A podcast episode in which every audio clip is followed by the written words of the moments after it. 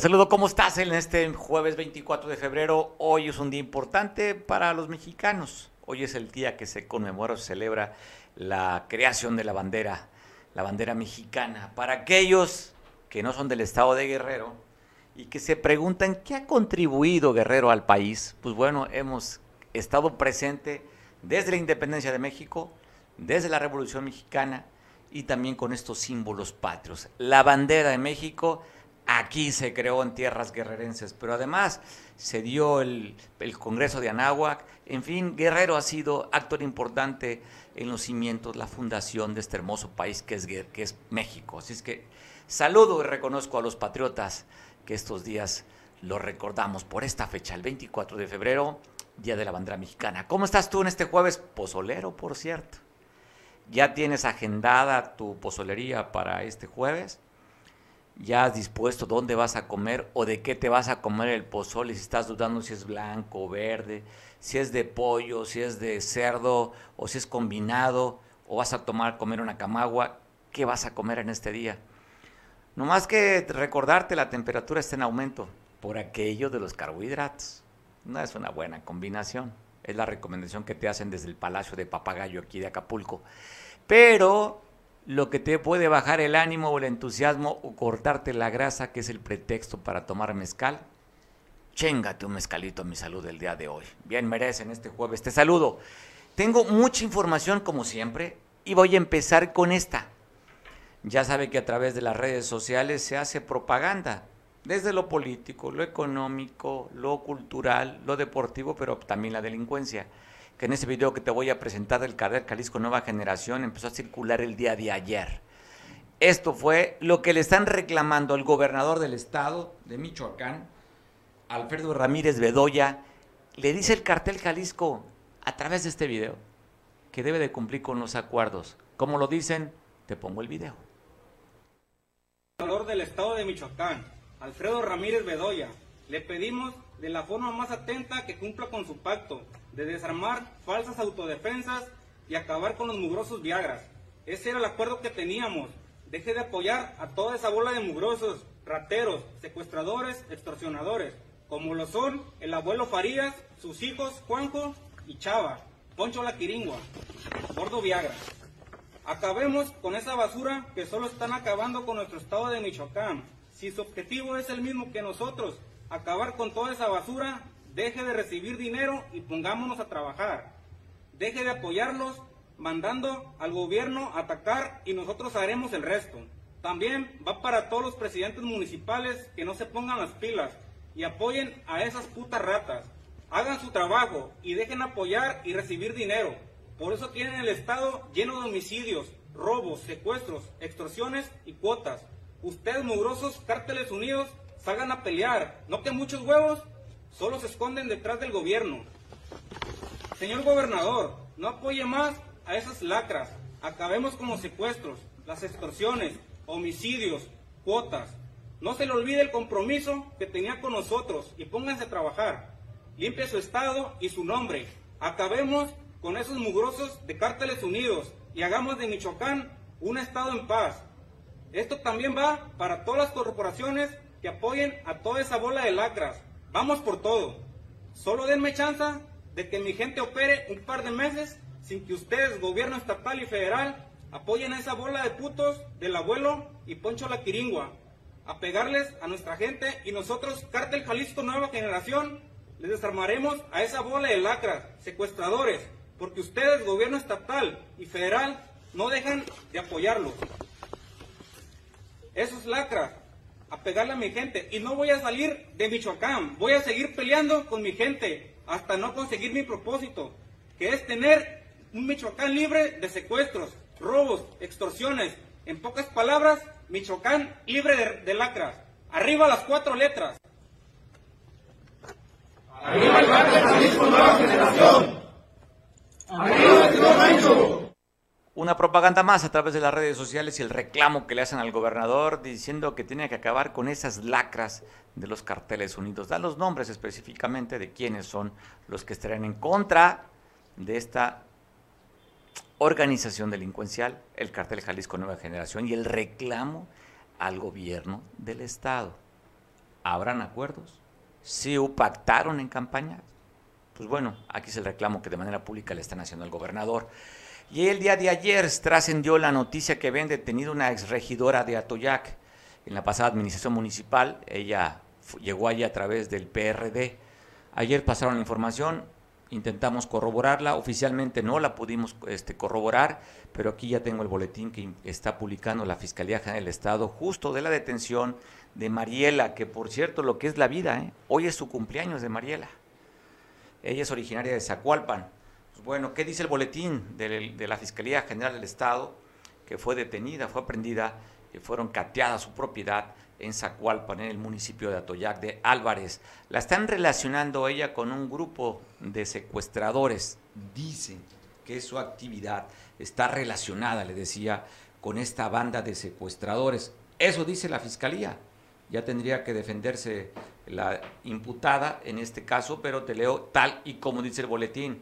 Fechado el día de hoy, la Fiscalía Especializada contra el Secuestro, en operativo conjunto con la Coordinación Nacional Antisecuestro, el Ejército Nacional, Guardia Nacional y Secretaría de la Marina, mediante labores de inteligencia lograron complementar la orden de aprehensión en contra de Mariela como probable responsable del delito de secuestro agravado en Atoyac de Álvarez, quien presuntamente se encontraba vinculada a un grupo delictivo que opera en Acapulco.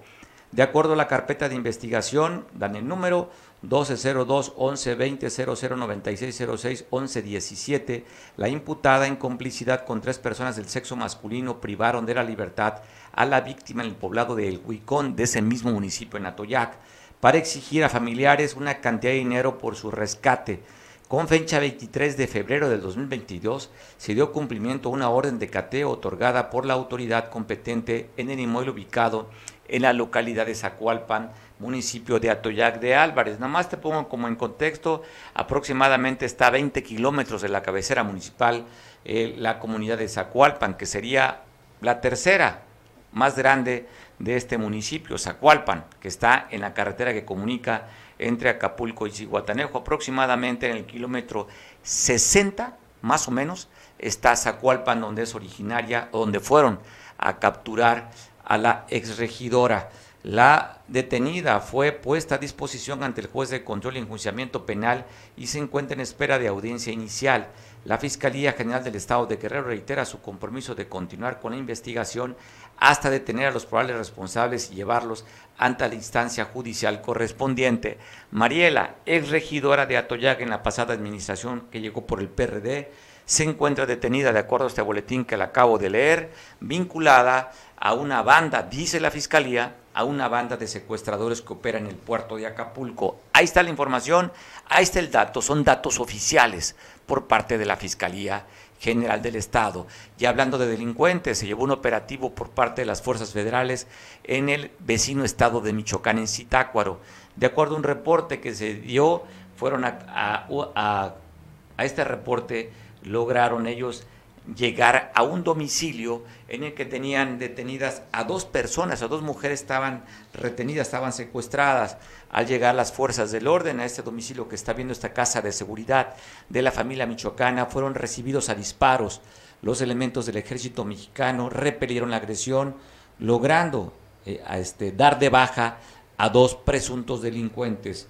En esta, en esta captura, en esta eh, encontrar a estas dos mujeres, y salvarlas, pues dieron de baja a dos delincuentes, de acuerdo al reporte que está dando la Secretaría de la Defensa Nacional, donde lograron incautar también cuatro vehículos.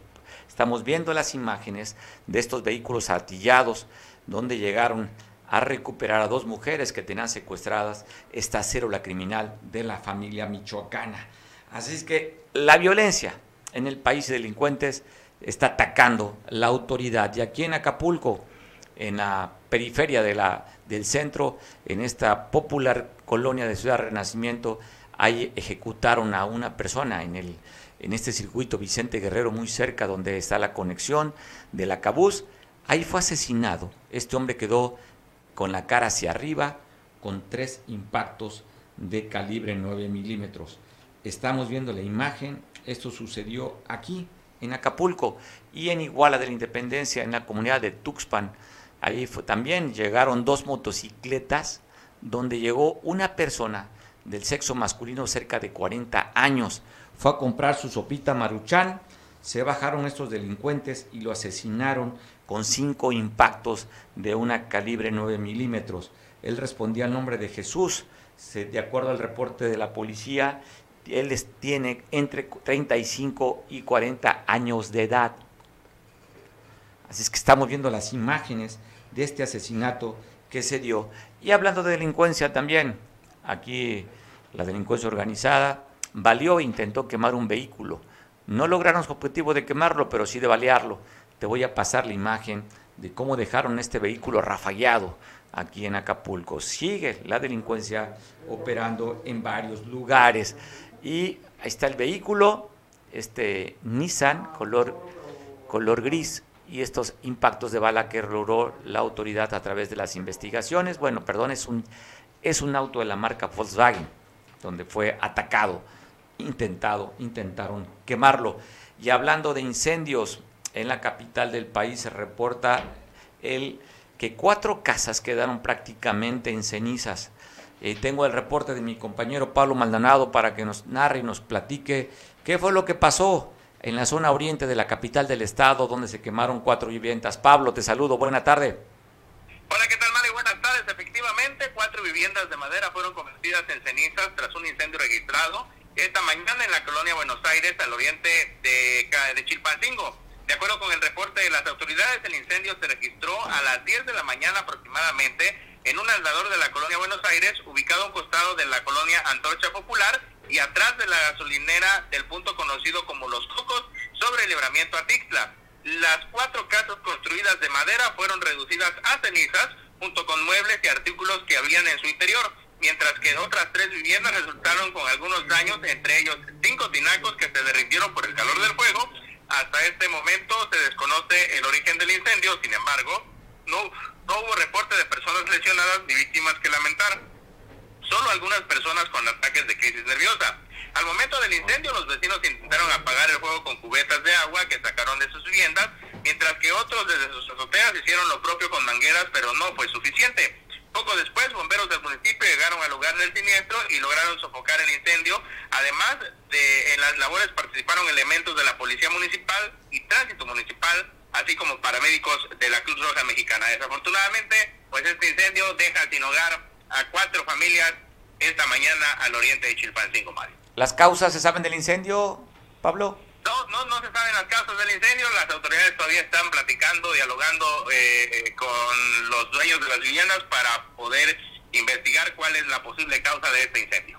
Pues bueno, afortunadamente no se habla de víctimas ni ninguna persona lesionada, lo que sí, como tú comentas, a cenizas quedó el patrimonio de estas viviendas, se ven que son familias de escasos recursos, Pablo.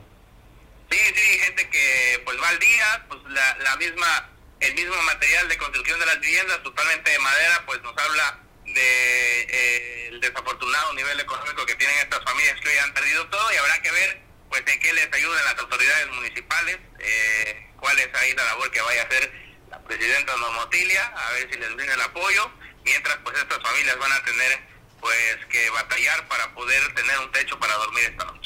Oye, Pablo, dos eventos el día de ayer que no tuvimos la oportunidad de, platicar contigo, el tema del bloqueo de la, de la, eh, la, autopista del Sol a la altura del Parador, eh, el Parador del Marqués, y también el otro, el intento del IFT de ponerle sellos a la estación de radio universidad en las instalaciones de la misma universidad.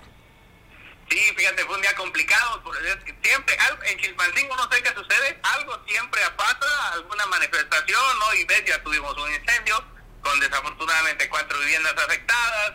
Siempre está pasando algo en Chilpancingo. Ayer, estudiantes de las ocho normales públicas del estado de Guerrero, y digo ocho, Mario, porque la normal rural de, Raúl Isidro Burgos de Yosinapa no participó, fueron las otras ocho normales públicas, pues para exigir el otorgamiento anticipado de 635 espacios para igual número de egresados, puesto que está próximo a acabar el ciclo escolar ya van a terminar eh, su licenciatura para poder impartir clases, para ser profesores, y la Secretaría de Educación Guerrero, de las 635 que ellos eh, afirman necesitar, solo les está ofertando 50 plazas, por lo que ellos decidieron acudir hasta Chilpancingo, manifestarse, marchar por las principales calles y terminar con un bloqueo en el punto conocido como el Parador del Marqués, al sur de la capital, afectando la circulación en la autopista del Sol para la gente que viene de la Ciudad de México hasta el puerto de Acapulco y viceversa.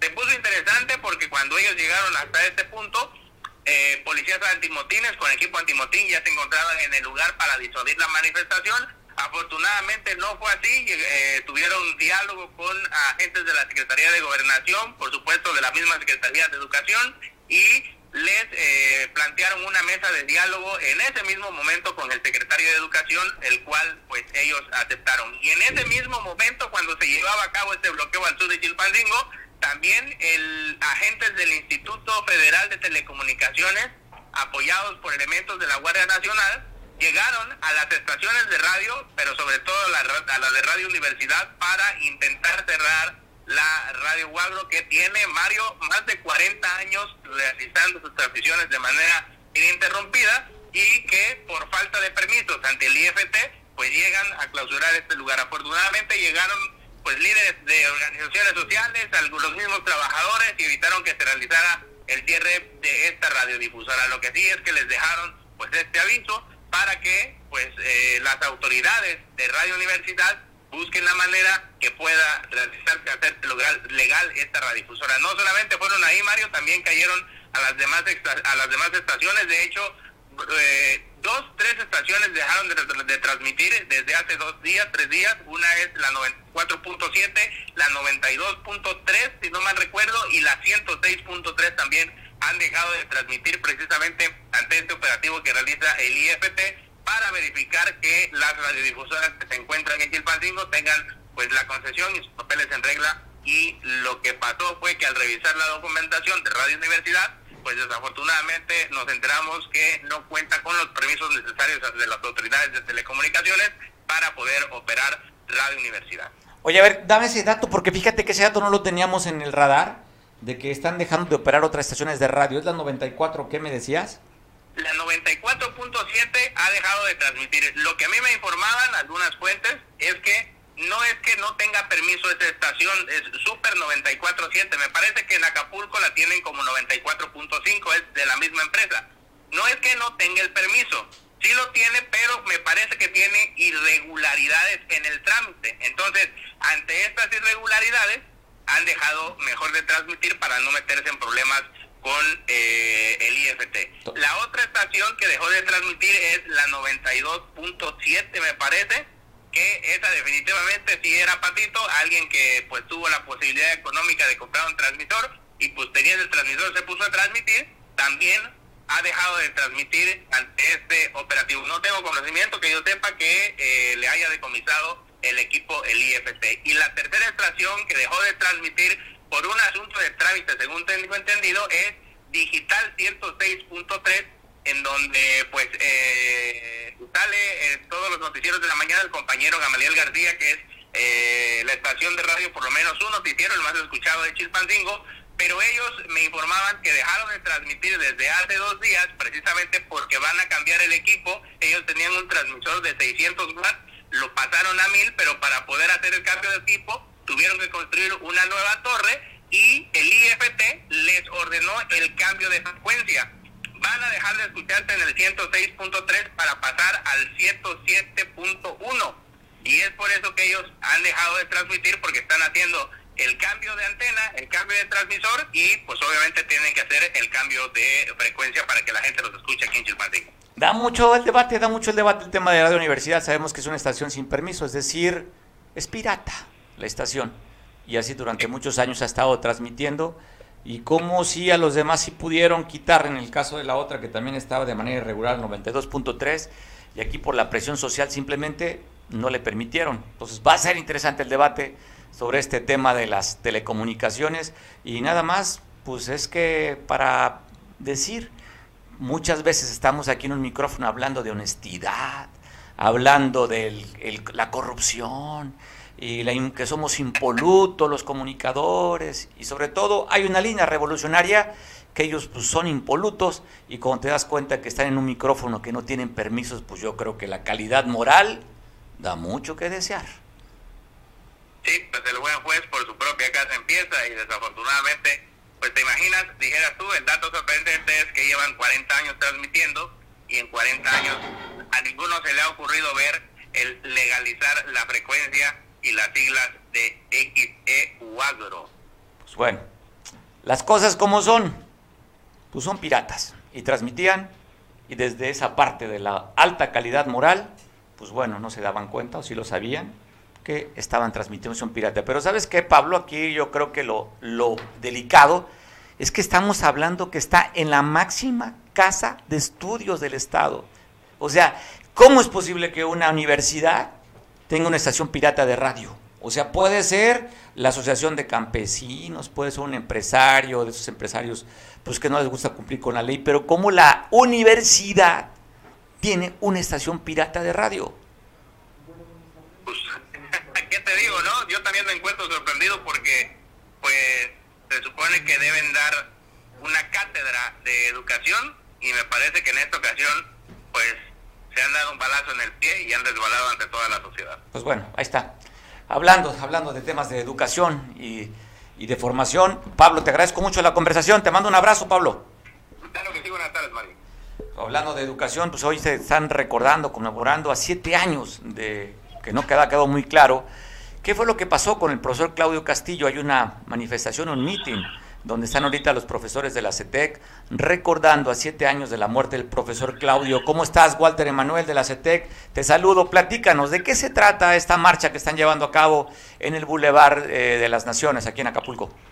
Buenas, buenas tardes, Mario. Un saludo aquí a tu auditorio. Primeramente, pues el día de hoy, a siete años de pues esta noche trágica del 24 de febrero del 2015, donde asesinaron a nuestro compañero maestro jubilado ya, Claudio Casillo Peña, pues venimos nuevamente eh, a reivindicar eh, este vil y cobarde asesinato, eh, porque fue en manos de la Policía Federal en, aquel, en aquella brutal represión, donde a través de golpes asfixiaron hasta la muerte pues, a nuestro compañero Claudio Castillo y donde también hirieron a más de un centenar de compañeras y compañeros esa noche y donde 124 compañeros fueron detenidos, donde fueron hostigados, fueron eh, violentados psicológicamente, eh, amenazándolos, subiéndolos a un avión, diciéndolos que los iban a tirar en el mar,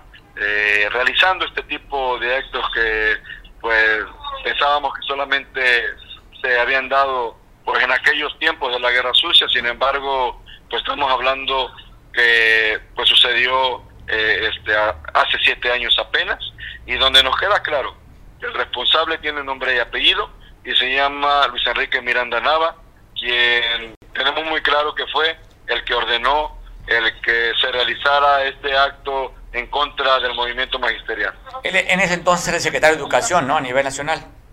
No, era el subsecretario de Asuntos Políticos de la Secretaría de Gobernación. Es verdad, el, oye, el mejor amigo de Enrique Peña Nieto, el Luis Miranda, ¿cómo el, no? Entonces sí, eso es correcto. Quien también ordenó la represión en Atenco. Nos queda claro que era, pues, eh, su perro este eh, fiel y, y su perro guarura. Sí, recuerdo de Luis Miranda también que creo que eran guachicoleros, una hermana de Luis y un cuñado que tenían gasolineras en el Estado de México. Lo tengo presente a Luis Miranda como no es correcto. El mejor amigo, el mejor amigo del, del presidente de la República era Luis Miranda, no era ni Videgaray, ni Luis Videgaray, era este, el, el cuate al que sus hijos se veían, los hijos se veían como primos y los hijos de Luis Miranda le decían tío a Enrique Peña Nieto, como también los hijos de Enrique Peña Nieto le decían tío a Luis, porque era su brother, brother con el que jugaba golf allá en Malinal con el Estado de México. Así es, y es el que le hacía la, pues, el que le hacía el trabajo sucio eh, en relación eh, con las organizaciones sociales. A siete años, Walter, ¿esta, ¿este día de lucha solamente sería la marcha o tienen alguna otra actividad Eh, programada? no, no, ya, ya terminamos, terminó el meeting, eh, los contingentes se han ido retirando ya y pues terminamos con este, con este acto político. ¿Cuántos profesores llegaron a marchar con ustedes o qué organizaciones los acompañaron, Walter? Fue, fue de manera representativa, hubo pues un, eh, una decena de organizaciones que estuvieron acompañándolos, los compañeros de la normal de Ayotzinapa, los padres de los 43, los compañeros del colectivo de los olvidados de Ayotzinapa, compañeros del SECOP, del TUDERPI, compañeros del Frente eh, Francisco Villa México Siglo XXI, compañeros también organizados en la OPN, eh, etcétera, y contingentes representativos de la región de Acapulco, Costa Grande y Norte.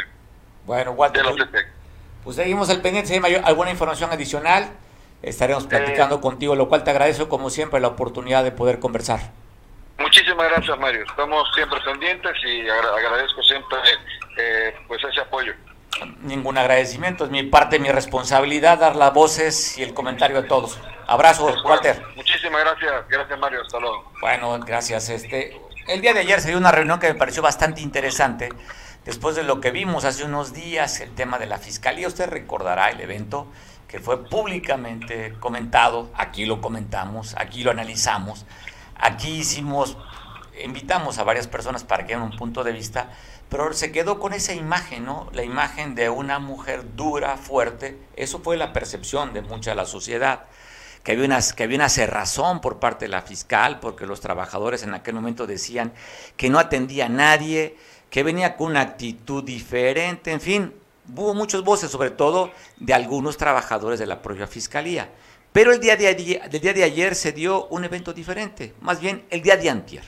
Hubo un acercamiento con los trabajadores y con la propia gobernadora y después ayer se dio un encuentro con las cámaras empresariales, con CAIGRO, en el que hablan, hablan de más de 30 eh, cámaras a nivel estatal que están unidas a través de la CONCAIGRO, en la que platicaron con la fiscal, con la maestra Sandaluz Valdovinos. Y pues para poder un poco entender la lectura de esto, pues habría que hablar con el especialista en, temas de seguridad. Yo agradezco mucho a Enrique Castillo que me dio su punto de vista la lectura de esta reunión con empresarios, con la fiscal. Enrique, ¿cómo estás? Sí, bien, tienes razón, Mario Radilla. Buenas tardes, escucho con mucha atención tu narrativa. Y sí, se han dado algunos ejercicios por parte de la fiscal Sandra Luz eh, Valdovinos, eh, en el sentido de que se cambia el estilo, ¿no? La ley se sigue aplicando como debe ser, pero el estilo de, de, una mujer eh, es diferente, una mujer preparada, maestra en, en Derecho Constitucional. Por cierto, ella es pues casi paisana allá de los amigos que nos escuchan, ella es de. La maestra muy joven se fue, se dio de alta como soldado, estudió, estudió, se preparó, licenciatura, obtiene un grado, maestría, obtiene otro grado, y ahora decide buscar el camino de, acercarse a su, a su pueblo, a su estado, y hacer su trabajo como ella lo sabe hacer, una formación netamente militar, ella lo ha dicho, soy militar, pero no por eso quiere decir que no tengo una sensibilidad hacia la población.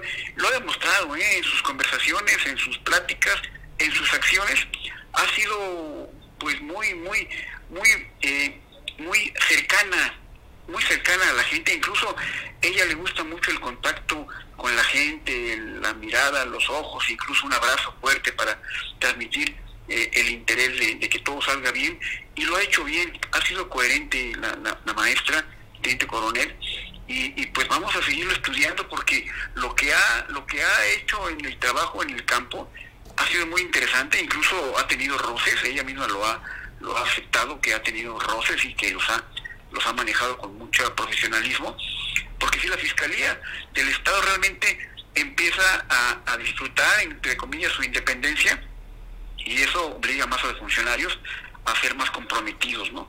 Entonces e, ella estará, eh, el Congreso la ha nombrado y son seis años de su, de su gestión, y, y pues a seguirle, seguirle el ejercicio porque sí hay cosas muy interesantes que habría que estarle siguiendo a este tema de la fiscalía y a cómo se está moviendo la el tema de la justicia desde la abogacía del Estado, ¿no? del gobierno, ¿no? Oye, Enrique, de las declaraciones que hizo sobre el tema de la corrupción que encontró dentro de la fiscalía, ¿qué, qué opinión te da?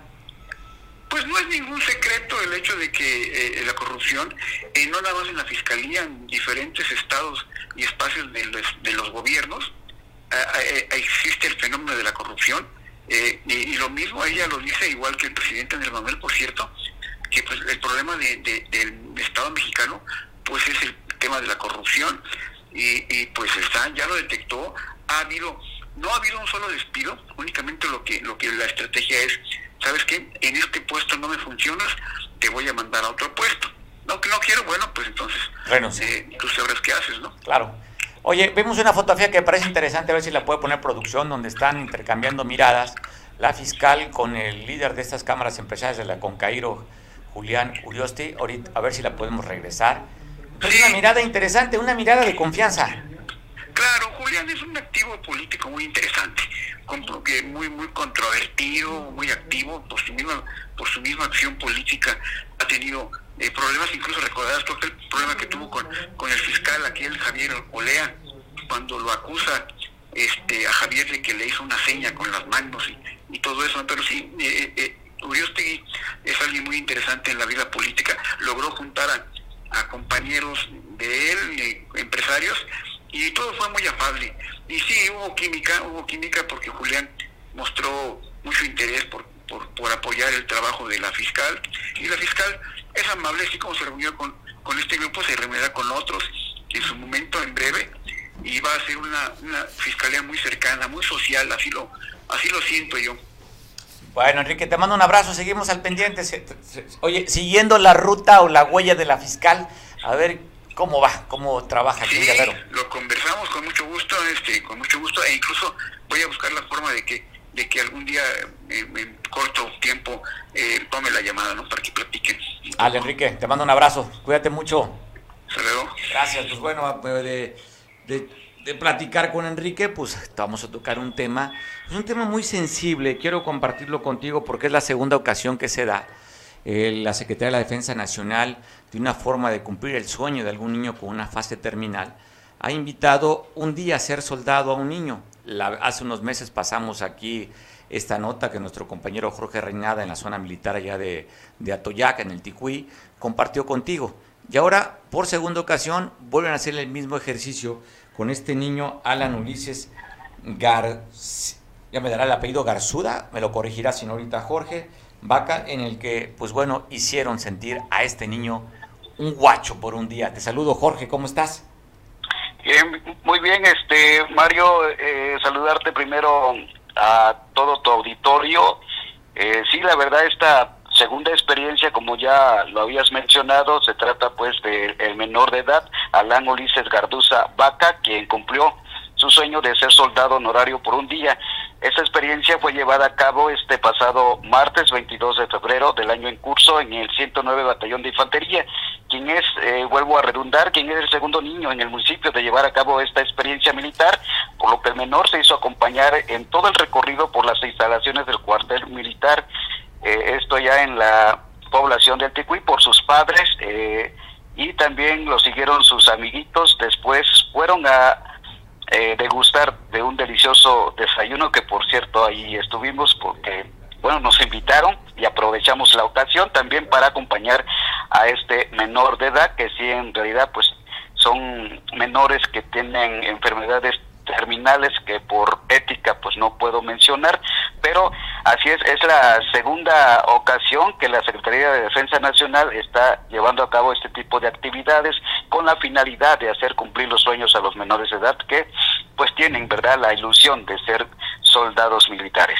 Oye, yo creo que es un sueño de niño, ¿no? Cuando, ¿qué quieres ser de grande? Queremos ser policías, bomberos o guachos. Creo que de chamaquito traemos ese, esa parte de, de estar cerca del poder y las armas. Y este niño además, estamos viendo la fotografía, Jorge, se ve guapísimo con el uniforme, se lo mandan a hacer a la talla, ¿verdad?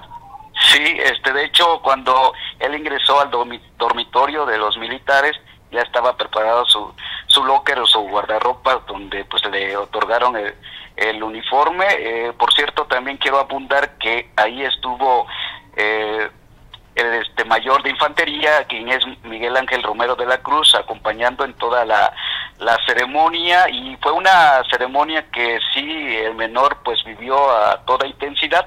Por cierto, cuando lo llevaron a recorrer todas las instalaciones y que pasaron por los convoys y todos los camiones militares, él decía que pues sus años también es eh, ser piloto aviador, por lo que escuchamos dentro de este recorrido que se realizó pues en días pasados, él decía que pues quiere eh, pues ser piloto aviador. Mira, qué padre, qué gusto. Y veo que va con la familia. ¿Son los hermanos con los que iba la mamá y los hermanos? Sí, es un hermanito y es sus papás que los fueron a acompañar en todo el recorrido.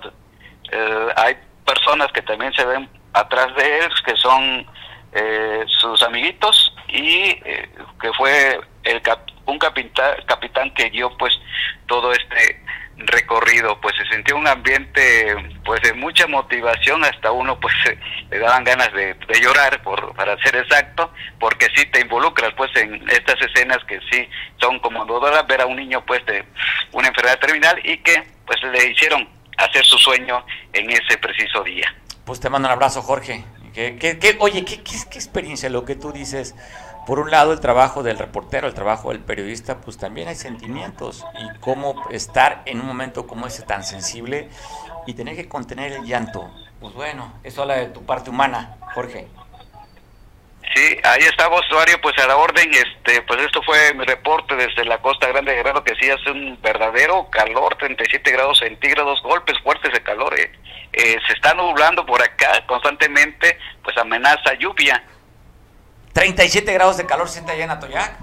Sí, muchos golpes fuertes de, calor, sí, la verdad, está muy intenso el calor desde hace tres días que está así eh, con esa variedad este clima y no dudemos que vaya a llover, que por cierto pues ya ha llovido en la parte alta y baja de la sierra de Atoyac y Álvarez. Pues bueno, pues cuídate mucho y hay que estar bien hidratados. Jorge, te mando un abrazo. Sí, ah, igualmente, saludo al auditorio. Buenas tardes. Saludos a Jorge Reinada hasta Atoyac. De Atoyac voy para San Marcos. Nuestro compañero Julio tiene preparadas notas que te pueden interesar. Oiga, también vamos a seguir tocando este tema que me parece que da que hablar y cambia mi perspectiva. Voy a hablar con nuestro compañero Roberto Camps, porque también la Comisión Estatal de Derechos Humanos hizo una participación respecto a estos sellos que intentaron ponerle o le pusieron a Radio Universidad y ha generado, sobre todo en los comunicadores, pues puntos de vista, y hay en, puntos de vista encontrados, pero en su mayoría pues respaldan el trabajo de los compañeros, que están allá en las crónicas narrando, platicando noticieros que tiene Radio Universidad.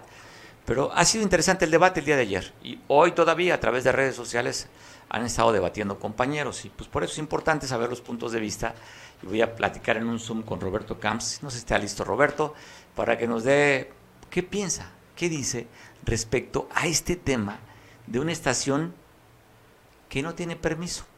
Y cuando no tiene permiso, ¿cómo se le llama? Pirata. Así. Y ahí la defensa de la libertad de expresión, ahí sale la defensa de que no debería darse y la propia Comisión Estatal ha dicho, pues no, es un acto que violenta los derechos pero, ¿y entonces por qué la comisión también no se fue a defender a la otra estación de radio, la 92.3, que no tenía permisos y que la autoridad, pues simplemente está aplicando la ley? porque nada más por unos y no por otros? Pues así funcionan las cosas. ¿Está Roberto? Bueno, San Marcos, ¿qué tenemos? ¿Qué dices, Julio? Platícanos que hay en San Marcos. Te saludo. Personal de Protección Civil Municipal realizó el corte de un árbol en el kilómetro 6 en el entronque que conduce la carretera a la comunidad de Monte Alto. El árbol representaba un peligro para los automovilistas que transitan por esa vía, ya que debido a los constantes incendios forestales que se han presentado, amenazaba con caerse y podía provocar algún accidente. Después de horas de maniobra, los elementos de PCE municipal lograron talar el árbol de manera satisfactoria y evitar así futuros accidentes automovilistas que circulan por el lugar. La carretera Monte Alto El Dorado es transitada por visitantes que llegan a este destino turístico que se ha vuelto recurrente entre el turismo local y foráneo. Para Veo Noticias, Julio Radilla. La Comisión Estatal de Derechos Humanos ha dicho aquí en Guerrero pues que se está pasando el Instituto Federal de Telecomunicaciones para poder saber un punto de vista también. Es importante platicar con un comunicador y analista, Roberto Camps, compañero y colaborador de este espacio. ¿Cómo estás, Roberto? Oye, Roberto, te saludo. Qué coincidencia, otra vez un jueves posoleado para platicar contigo, pero ahora vamos a platicar sobre la, lo que sucedió ayer. Y fíjate que me cambió mucho el contexto porque marqué hace unos minutos, platicamos con nuestro compañero Pablo Maldonado, y decía que el IFT vino a hacer una verificación a varias estaciones de radio y que había otra estación, la 92.3, que no tenía permiso y que sí la suspendieron. Fueron a otras dos estaciones de radio más y bueno, encontraron irregularidades en otra también. Y donde sí se pusieron al brinco fue en Radio Universidad. Sí, yo creo que aquí eh, coincidiendo en que eh, tenemos que defender los temas de la legalidad, también eh, hay que decir que se necesita criterio para no generar conflictos sociales.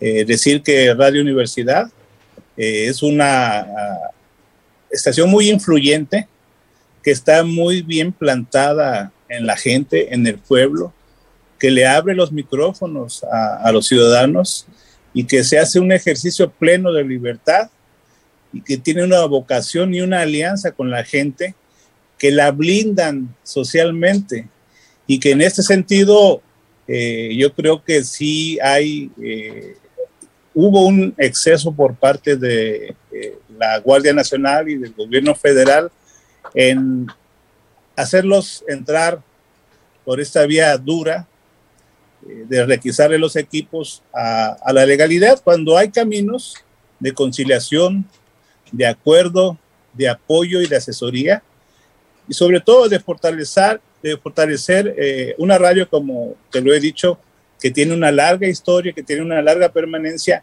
que hay que decir algo, sí está fuera, no tiene permiso, pero sí lo han solicitado. O sea, sí hay un trámite en curso y creo que esa es la forma que tendría que resolverse y no generar un conflicto mayor, porque hasta donde tengo entendido hoy en la tarde va a haber marchas, ha habido un amplio debate en la sociedad de Chilpancingo sobre este exceso de fuerza de la Guardia Nacional y el IFETEL.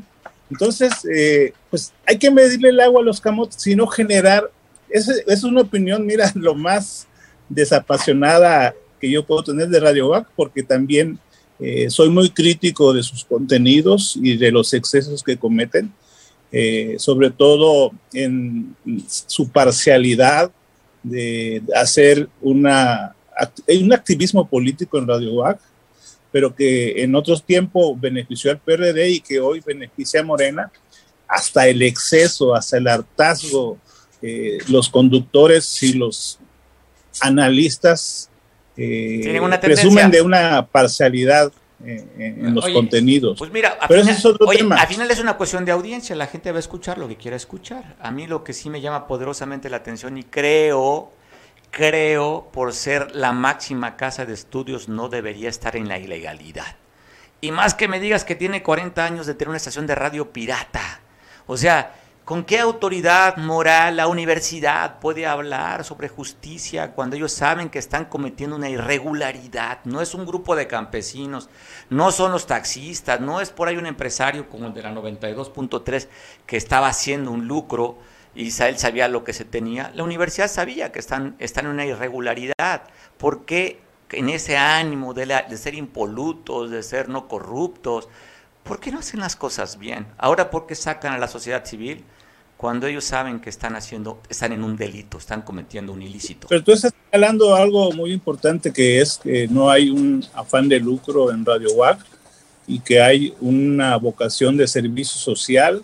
Es, yo veo que efectivamente es una radio comunitaria y que tiene, como lo, reitero, un, amplio, una amplia aceptación en la gente entonces, eh, creo que sí se tiene que aplicar un criterio diferenciado. Yo creo que los que quieren hacer dinero por la vía de la, ilegal, de la ilegalidad, como la que mencionas, pues no, señor, o sea, no es para eso eh, la libertad. Y en el caso de Radio Guagro, creo que incluso se le deberían de dar alternativas de incorporarla al sistema de radio y televisión eh, pública y encontrar los caminos. ¿Te refieres a RTG? ¿Que se vaya a RTG?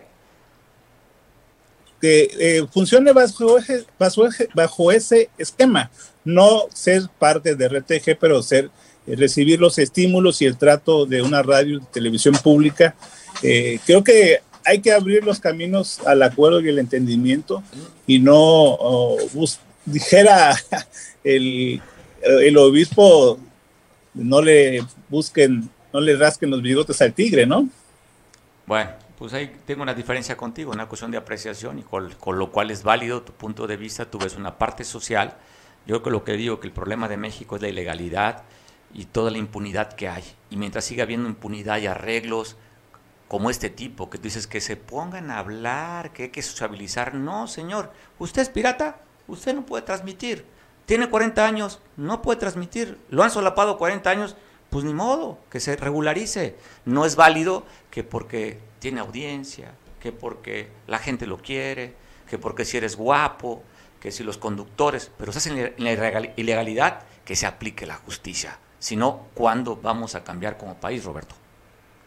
Yo creo que si una estación eh, ayuda a la sociedad y escucha a la sociedad y abre los micrófonos a la sociedad, está ejerciendo una función de servicio y que no, insisto, no es el tema del lucro que lo que mueve a Radio Universidad.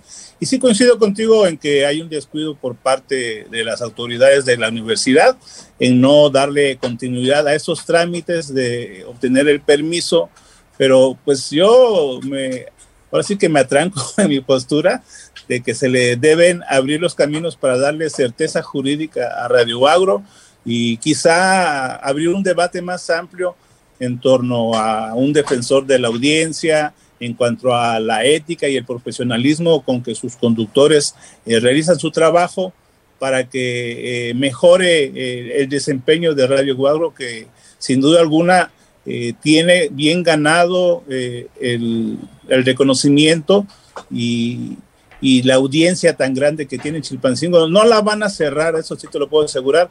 Es probable que si lo intentan de nuevo, eh, haya un incendio social en Chilpancingo. Eh, aquí la gente es de armas tomar, como todos lo saben. No se tientan el corazón para bloquear calles y para, ah, para protestar y reclamar sus derechos. Sigamos en la impunidad, Roberto. Presionemos con la sociedad civil, salgamos con la sociedad a reventar instituciones, a reventar todo. ¿Por qué? Porque la gente es buena, el pueblo es sabio.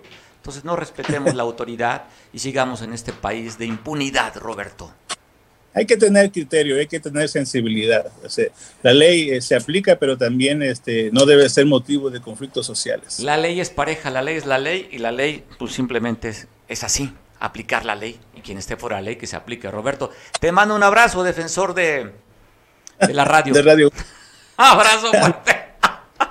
Gracias, Roberto. Pues bueno, hablando, vamos a cambiar de tema para hablar esto que nos parece interesante, el tema cultural porque es parte que una sociedad se vuelva a recomponer el tejido social, es a través de la cultura, a través del arte, y el arte se puede expresar de muchas maneras. Agradezco mucho a mi tocayo Mario Soto que tenga la oportunidad de platicar con él para hablar sobre el arte. Robert, ¿cómo estás, tocayo? Saludo. Hola, tocayo, muy buenas tardes. Eh, muchas gracias por tu tiempo. Oye, pues Qué padre esto que han decorado la ciudad con motivo del torneo más importante de Latinoamérica, el, torneo abierto de tenis. Fíjate que mm, eh, mi empresa se llama Locos por el Arte y hace ya tiene desde 2005 que empezamos con estos movimientos de, arte urbano en donde hacemos una convocatoria abierta a los artistas para que eh, ellos interpreten lo que ellos quieran poner en, ciertas figuras de fibra de vidrio que empezó con las vacas de Parade en 2005 en México y que nos hemos expandido hacia ciertos deportes que nos dan nos han dado la oportunidad de llevar el arte mexicano por varias partes del mundo. ¿Dónde más has estado, Mario, para que la gente pueda entender la proyección de tu trabajo? Pues mira, eh, después de las vacas que hicimos algunos eventos como como Animal Celebration y como guitarras de Gibson. Empezamos a trabajar con varios deportes, entonces tuvimos cascos de NFL en el Super Bowl de Houston, hemos estado en el Mundial de, de Rusia llevando 34 piezas de artistas mexicanos, ya estuvimos en un Día de Muertos en San Antonio y en Los Ángeles y llevamos un Cow a, a Perú. Oye, de las piezas que estamos viendo, ¿están a la venta? Después de que ponen la exposición, salen a vender las, las, piezas?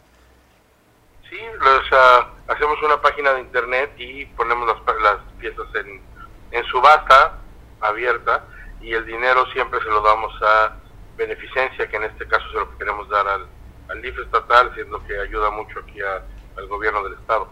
están padrísimas las obras, a ver si después podemos tener el contacto de dónde, se, dónde está la página de las subastas para quien le interese quedarse con esto que va, sabes que es histórico en este año por el tema de la inauguración del, de, este de este escenario hermoso que es esta arena GNP.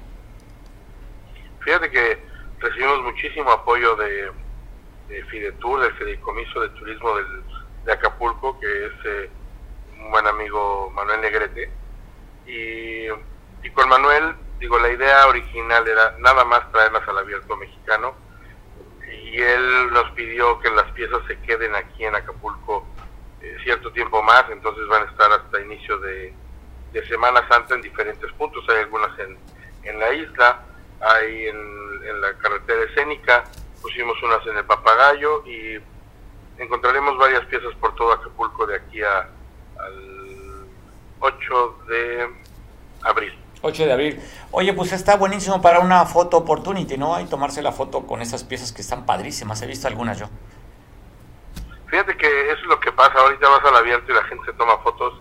Las han subido, tiene mucho movimiento y nos tiene muy contentos la, la situación porque la gente las instagramea y e inventa formas de tomarse la foto. Entonces, ahora creo que lo que tenemos que hacer es hacer algún tipo de conjunto, concurso de fotografía para que la gente innove más. Oye, ¿y quién hizo el diseño de estas piezas? ¿Fueron tu diseño, Mario?